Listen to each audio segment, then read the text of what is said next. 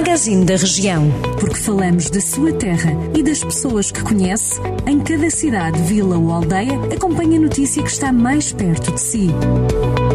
Magazine da Região. Edição de Ricardo Ferreira.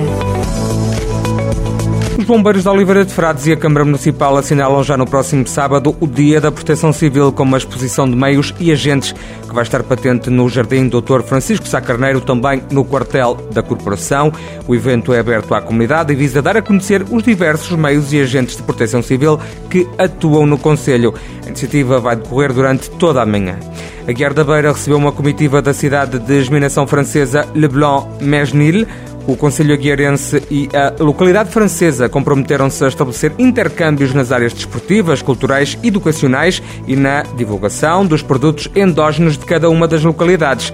A cidade francesa pretende ainda, durante o mês de outubro e novembro, colocar os produtos do Conselho da Guerra da Beira nos hipermercados da localidade para a divulgação dos mesmos, para chegarem à comunidade francesa, também aos imigrantes portugueses pretende-se ainda fazer um intercâmbio com alunos das escolas ao nível literário e desportivo.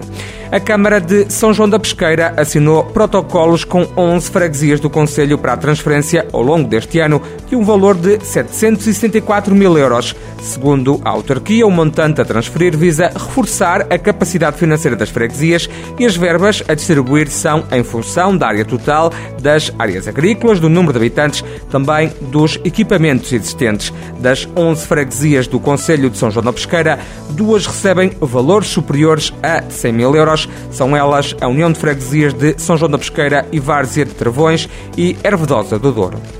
O município de Santa Combadão, através da Biblioteca Municipal, comemorou ontem os Dias Mundiais da Poesia e da Árvore, com uma exposição intitulada Sintonia Poética. A mostra conjuga ilustrações de alunos do segundo ciclo sobre a temática da árvore e poemas alusivos às efemérides, da autoria de estudantes da Universidade Sénior, do projeto CLDS 4G Viver Mais Santa Combadão, também da comunidade em geral. Já sabe, estas e outras notícias da região sempre disponíveis para consulta pública em jornaldocentro.pt.